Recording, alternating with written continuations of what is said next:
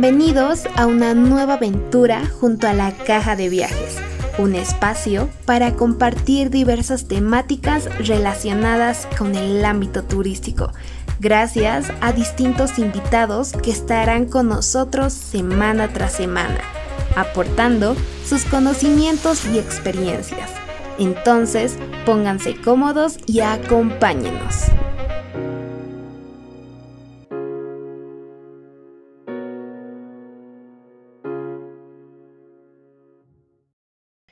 Vino es un producto que cuenta con un proceso de elaboración en el que la naturaleza prueba toda su sabiduría, y el trabajo de los enólogos que día a día consienten a las uvas desde que llegan a la bodega hasta que salen de ella convertida en un delicioso vino que refleja la pasión y el cuidado que le ponen.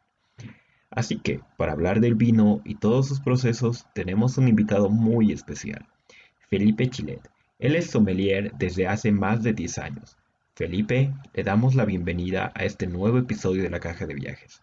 Comencemos hablando un poco sobre su formación y experiencia y cómo se adentró a este mundo de los vinos. ¿Cómo estás, Ronald? ¿Qué tal? Buenas noches aquí y a toda tu audiencia. Bueno, buenas noches o buenas tardes, perdón.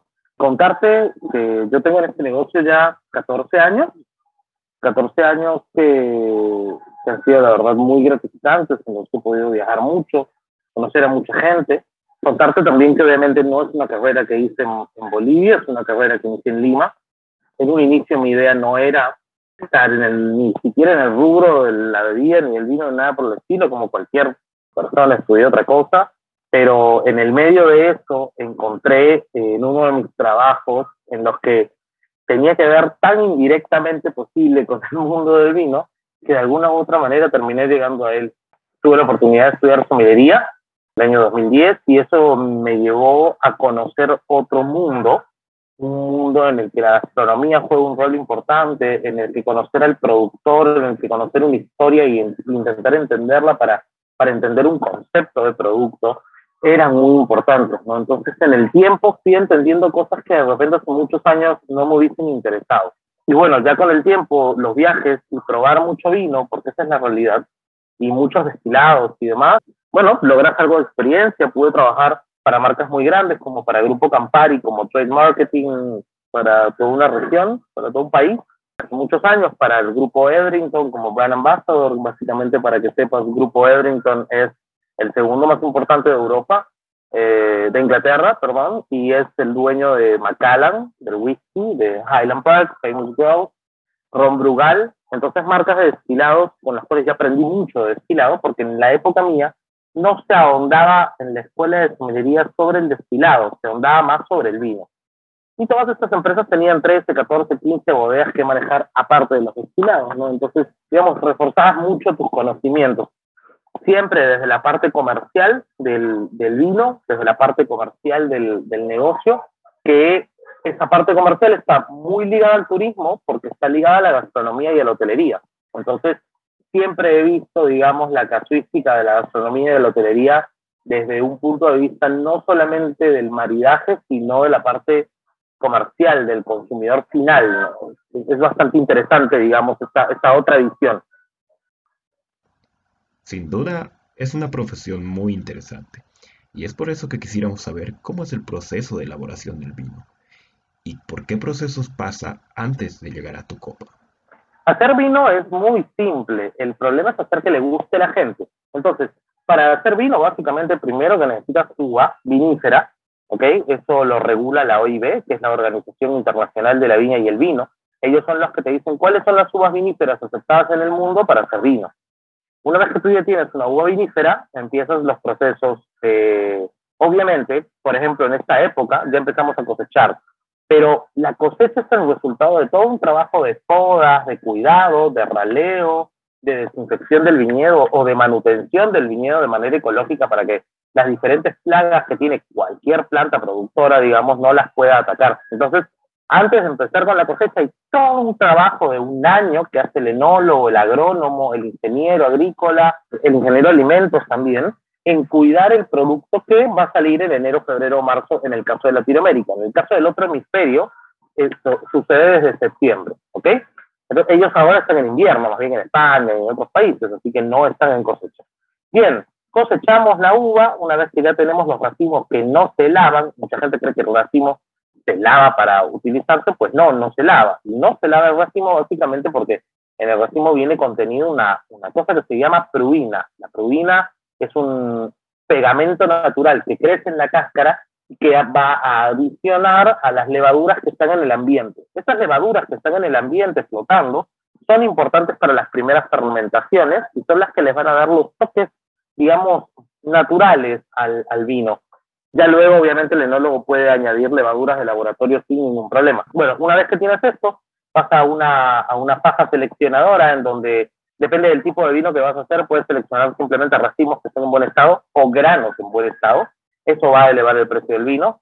Luego esto pasa a una máquina despalilladora si es que no has hecho selección de grano y solo de racimo, la máquina va a separar el racimo del grano. Grano le llamamos a la uvita, la uva, la unidad.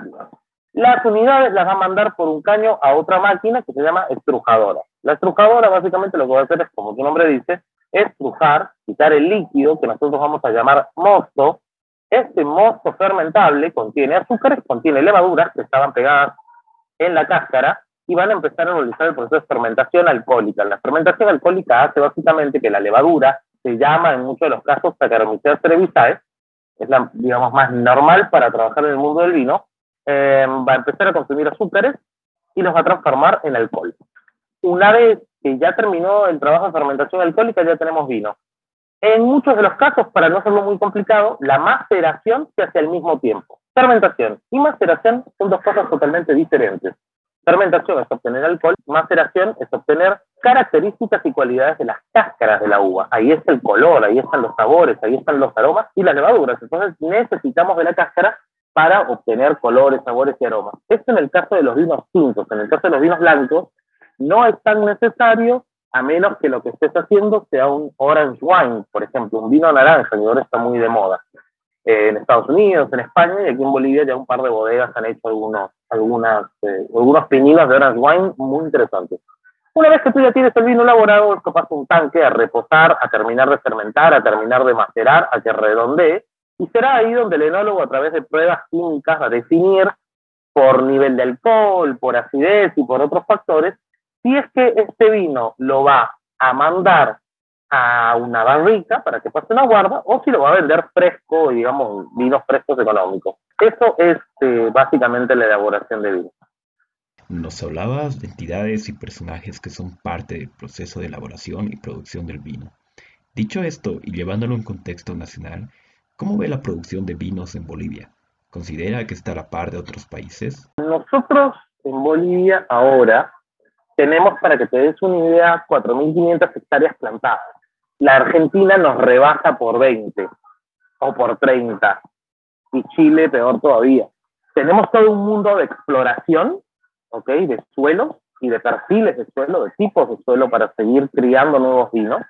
Pero lo que sí estamos haciendo, y creo que estamos haciendo muy bien, es el trabajo del producto que ya tenemos. Está mejorando la calidad del vino, está mejorando la calidad del cindal, está mejorando la calidad de la uva misma, justamente para, para que mejore la calidad de los productos. Y una de las cosas que, que es interesante es que las bodegas están buscando tecnificarse y profesionalizarse. No solamente las bodegas grandes comerciales, sino las bodegas pequeñas que mal llamamos artesanales. La palabra artesanal está muy mal utilizada yo creo que hasta, hasta sirve de excusa para decir que es algo malo utilizar la palabra artesanal. Solemos decir, ah, es un vinito artesanal cuando de repente no es tan bueno para bajarle el nivel y que no te sientas tan mal, pero creo que la palabra está mal usada. La palabra artesanal se refiere a métodos ancestrales de utilización o de elaboración o de conducción de viña. No tiene nada que ver con la calidad. No, no, no debería ser artesanal sinónimo de malo. Pero bueno, Bolivia tiene vinos para competir afuera, si los tiene, de hecho lo ha demostrado en los últimos años, ganando medallas en Catador Wine Awards. Pronto está siendo escogida para entrar a la guía de Escorchados, que es la guía más importante de Latinoamérica, por qué no decir del mundo.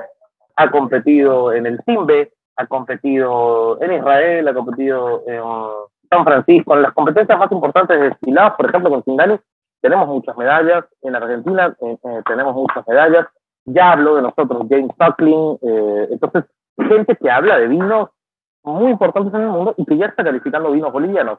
Eso es un poco, eso demuestra que sí estamos en un buen camino, pero que falta, ¿no? Porque al final el negocio del vino es inversión. Puede ser inversión privada, puede ser inversión del Estado, pero siempre la propulsión del Estado, digamos, va a ayudar a que estos negocios puedan surgir y ser importantes dentro del PIB del país, porque están aportando al crecimiento del mismo. Entonces creo que hay una gran oportunidad todavía, pero que lo que estamos haciendo hoy es en un camino correcto. Sin duda, sabemos que es de vital importancia que estos procesos estén hechos por un profesional para tener un vino de calidad. Es por eso que quisiéramos saber qué procesos consideras importantes para la elaboración de un buen vino. Y yo creo que lo más importante es que el productor tiene que entender que hoy en día, en el mundo en el que vivimos, no solamente es fácil capacitarse, sino que ahora es necesario capacitarse, porque detrás de él hay 20 que también lo pueden hacer. Entonces la capacitación es lo número uno, querer hacerlo.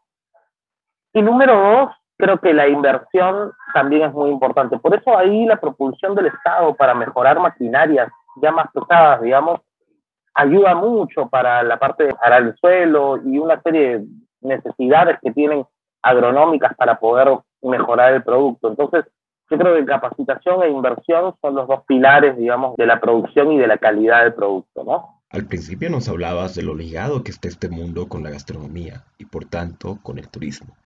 Dicho esto, ¿cree que el enoturismo contribuye o beneficia a las bodegas y al territorio en el que se ubican? Yo tuve la oportunidad en la pandemia de hacer un máster de enoturismo, porque es un tema que a mí me gusta mucho. De hecho, venimos desarrollando un proyecto en el Valle de los Cintis, que va a arrancar en un par de semanas. Creemos que todavía no está explotado, pero tenemos al cliente consumidor vivo. ¿Qué quiere decir eso? Mucha de la gente que consume vino importado ya viajó a las regiones, a Chile, a Argentina, a Estados Unidos, a Francia, a España, ya saben que es enoturismo. Nosotros no podemos salir con un programa enoturístico de un nivel o de una calidad baja, porque el primero que va a comprar los paquetes es el que ya viajó a Argentina o a Chile. Y la calidad de servicio, por ende, la multitud de servicios que te ofrece un paquete turístico, la atención y el programa son de primer nivel en casi todos los casos. Entonces, si nosotros vamos a hacer un programa turístico, mínimamente tendríamos que haber hecho una ruta turística en Latinoamérica, la que fuese, para entender qué les están ofreciendo afuera y que lo que ofrezca Bolivia no se dé de menos. No a visitar solamente el viñedo, la cata y, ya está. Hoy en día las bodegas tienen restaurantes de experiencia, por ejemplo. Entonces tienes una bodega trapiche en Argentina que tiene un restaurante que maneja eh, Gastón Ribeiro, que es el dueño de La Cabrera, una de las cadenas de carnicerías más importantes del mundo. Tienes a Francis Malman con su restaurante dentro de Bodega Kaiken. Y así sucesivamente. Entonces ya no solamente es ir a la bodeguita, tomarte un vinito, que te vuelvan a explicar 80 veces cómo se hace el vino, porque penosamente esta retórica se la escuchamos a todos, eh, y a ver cosas antiguas sin mucho fondo, sin mucha historia hay que ir generando con cada bodeguero un speech que realmente sea consumible y que satisfaga al consumidor, al visitante. Con el extranjero es otra cosa, porque el extranjero viene a buscar otra cosa. Pero el local yo creo que hoy en día va a ser muy importante, sobre todo en este contexto de pandemia, en el que no queremos viajar muy lejos porque sabemos que nos podemos quedar encerrados. Así que eh, juega un factor importante si lo hacemos bien. Dicho esto, está por demás decir que aún faltan muchas cosas por hacer para mejorar el campo del enoturismo en Bolivia. Por eso quisiéramos saber qué medidas o cambios crees que se deban realizar actualmente en este tipo de turismo. Primero, lo primero, eh, la parte de la parte hotelera, eh, hay que verificar quiénes son los hoteles que cumplen con mínimas condiciones de un 3 o 4 estrellas de cualquier otra parte del mundo.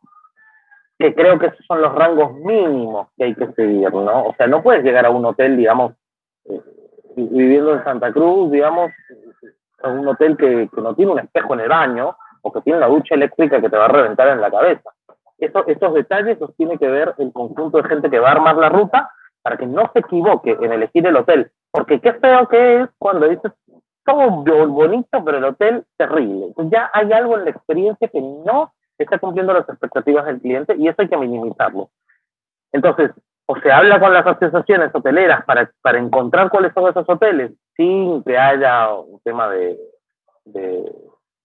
intereses de por medio, o se busca tres, cuatro hoteles, se seleccionan y se meten en la ruta de manera totalmente em, autoritaria, digamos, eh, que sean los mejores, los más idóneos para el turista que se va a llevar, ¿no? Em, crear paquetes por tipo de turista, o sea, por, por precios. Hay que, hay que tener paquetes de 100, de 300 y de 500. Cada turista busca lo que necesita. Hay que darle las opciones para que él tenga lo que necesita. No podemos satisfacer un cliente de 500 con un paquete de 100 bolivianos, dólares, como lo querramos ver, porque ese cliente no se va a sentir satisfecho. Otra cosa que es importante también es la parte gastronómica. ¿Qué va a comer? ¿Cómo lo va a comer? ¿Y qué es lo peor que le puede pasar comiendo eso? Entonces, eh, habrá que tener un botiquín con aerocarbol, habrá que tener un, botiquín con bicarbonato, habrá que tener alguna cosita extra. Sabemos que la gente se va a arriesgar, pero de repente le puede dar mal. Entonces, esos detalles hay que tenerlos listos. Es una ruta del vino, van a beber. ¿Cómo vamos a mantener a esa gente hidratada y sana hasta el final? alegre pero sana para que el viaje siga siendo bueno. Porque una mala resaca al día siguiente no te permite disfrutar. Entonces, sí es importante que mantengamos a la gente, digamos, en óptimas condiciones de preferencia. Y bueno, un guía que mínimamente hable dos idiomas, el castellano, un idioma originario sería ideal para que la comunicación con el productor sea mucho más fluida, depende de la zona a la que se va a ir, si hablamos del Uruguay, si hablamos de Cochabamba, si hablamos de Chuquisaca. Entonces, sería genial que este, porque casi todo que tiene que ver con el mundo del vino tiene alguna palabra que hecho Guaymará en el medio por nuestra historia y tradición. Y inglés. Básico el inglés. Importante que sepamos inglés en el medio turístico. No puede haber un guía turístico que no hable inglés. Es en un punto y lógico.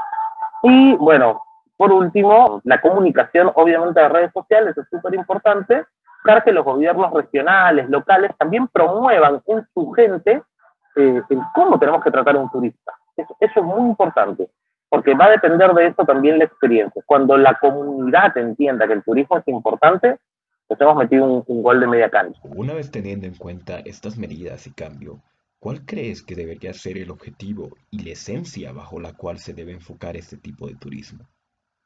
Mira, en el caso que tenemos nosotros en Bolivia, tenemos mucha historia por contar, mucha historia viva, gente que aún vive, que está ahí, en su región. Entonces yo creo que mientras más convincentes seamos con esta historia, vamos a poder darle vuelta a muchos mitos. Así que creo que hoy por hoy lo más importante es empezar a contar una historia y que todos contemos la misma historia. Ya que la ruta turística sea en Cochabamba, en Chuquisaca, en Tarija, en La Paz, en Santa Cruz. La historia tiene que ser la misma, porque más convincente eres cuando todos tienen el mismo speech. Entonces creo que hoy por hoy hay que buscar cuál es la historia. ¿Qué es lo que tenemos? ¿De qué queremos hablar? ¿De la llegada de la uva, de la llegada de los españoles, de la llegada de los jesuitas, del cingani, de la conchana, de, de, de dónde nacieron las cepas autóctonas, de cómo llegó el tanat? ¿De qué queremos hablar? Y una vez que encontremos ese camino, empezar a trabajar para que la gente nos crea, para que el consumidor nos crea. Creo que va por ahí en un inicio, ¿no? Sin duda, todos debemos juntar esfuerzos para remar en una misma dirección y tener un enoturismo y un producto de mejor calidad.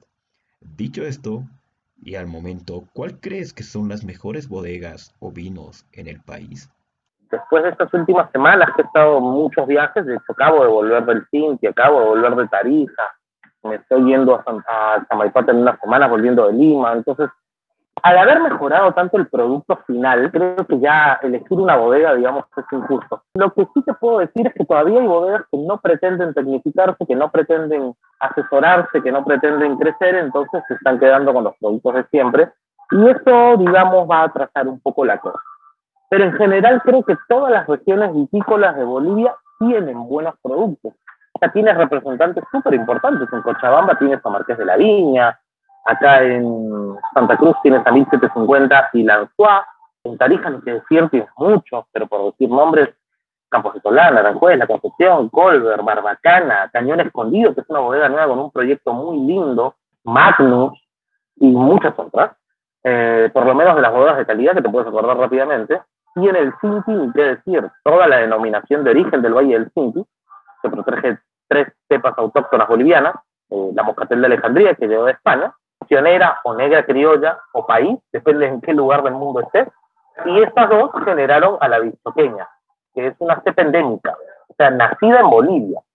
Entonces, estas tres uvas que están en esta región y que se utilizan para hacer vinos varietales, algunas mezclas y demás, son muy interesantes y están obteniendo una calidad muy interesante. ¿no?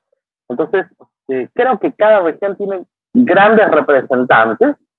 Ya el tema de gustos, digamos, es, muy, muy personal, decir cuál te gusta. A mí en lo personal, por ahí no, no necesariamente me tiene que gustar una bodega como tal, pero sí te puedo decir que hay un blanco que me gusta, un espumante que me un espumoso que me gusta, un tinto de tal cepa que puede gustarme en esta bodega y en esta otra no, otra no. Entonces creo que vas encontrando en el camino de ir probando diferentes eh, motivos para siempre probar algo de esa bodega, ¿no? Este es el interesante mundo del vino. Hay tanto y no tienes cuándo acabar, porque siempre sale algo nuevo, que nunca vas a terminar de aprender, pero tampoco nunca vas a dejar de, de encontrar algo nuevo que te pueda gustar. Hablando de preferencias personales, ¿cuáles recomendarías tú a la audiencia? Blancos con barrica, por ejemplo, yo tomo mucho vino blanco. Blancos con barrica, el Colbert Estelar me parece un vino bastante correcto, mejorado en los años y en los años en botella se pone delicioso. El Moscato de Marqués de la Viña, que también es un vino que tiene barrica francesa, ambos muy bien ejecutados. En vinos rosados me encanta, por ejemplo, cómo se comporta la, la bichoqueña, la cepa autóctona endémica boliviana, cómo se comporta en un vino rosado. En vinos tintos, depende mucho de la región, ¿no? Pero en vinos tintos hay varios. Creo que Barbacana es una de las bodegas que últimamente más me ha gustado a nivel de su producción de Tanat. Aranjuez tiene un Cabernet Franc delicioso y su origen también es delicioso, su, su vino etiqueta origen. Colbert, su Shiraz siempre me gustó y ahora he probado una novedad que va a ser increíble, increíble. Y además en la bodega probamos casi que una vertical de, de Cabernet de diferentes años, digamos. Entonces es interesante lo que está pasando con Colbert en el futuro. De Campos de Solana, su trivarietal blanco es otra cosa que me parece increíble, porque es otro vino que tiene barrica, es una mezcla de Sauvignon Blanc, Bionier y no recuerdo si Moscatel o Chardonnay, pero una de esas es, es un blanco brutal, con barrica. En los tintos de Campos de Salán, el Marcelán que va a salir este año es increíble. Y el, y el Esteron la verdad que es un vino que, como en algún momento lo dije, hay que esperarlo, hay que guardarlo, pero una vez que lo guardas y lo abres después de cuatro o cinco años, te sorprende mucho, mucho, mucho. El Cañón Escondido tiene un, un, gran tanat. Acabo de tomar Orange ya en vinos sin barrica blancos, por ejemplo, el, el, el, Moscatel Orange de cepa de oro del Valle del Cinque es increíble, pero también el Moscatel no Orange, el regular de la bodega Yoki, también está buenísimo, de la misma región. Esta misma región produce Shiraz y es increíble, por eso te digo que es muy difícil. Puedes tener muchos vinos favoritos y te vas acomodando a lo que quieres en el momento. ¿Qué es que estás buscando ese día a esa hora? Entonces vas buscando en tu, en tu carta mental de todo lo que te gusta, ¿qué, qué crees que sea lo mejor para acompañar ese momento? Sin duda, una copa de vino está en concordancia con el entorno, tu estado de ánimo y obviamente con el plato al cual acompaña. Es por eso que quisiéramos que nos des unos tips para catar los vinos o cómo se hace de manera correcta.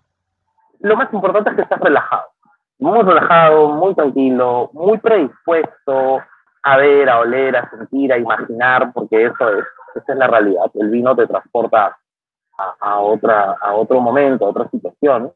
Otra cosa por ahí que es importante es que tengas una buena copa. Yo, copas de cristal de preferencia. Yo en lo personal trabajo en una marca que se llama Stoffle.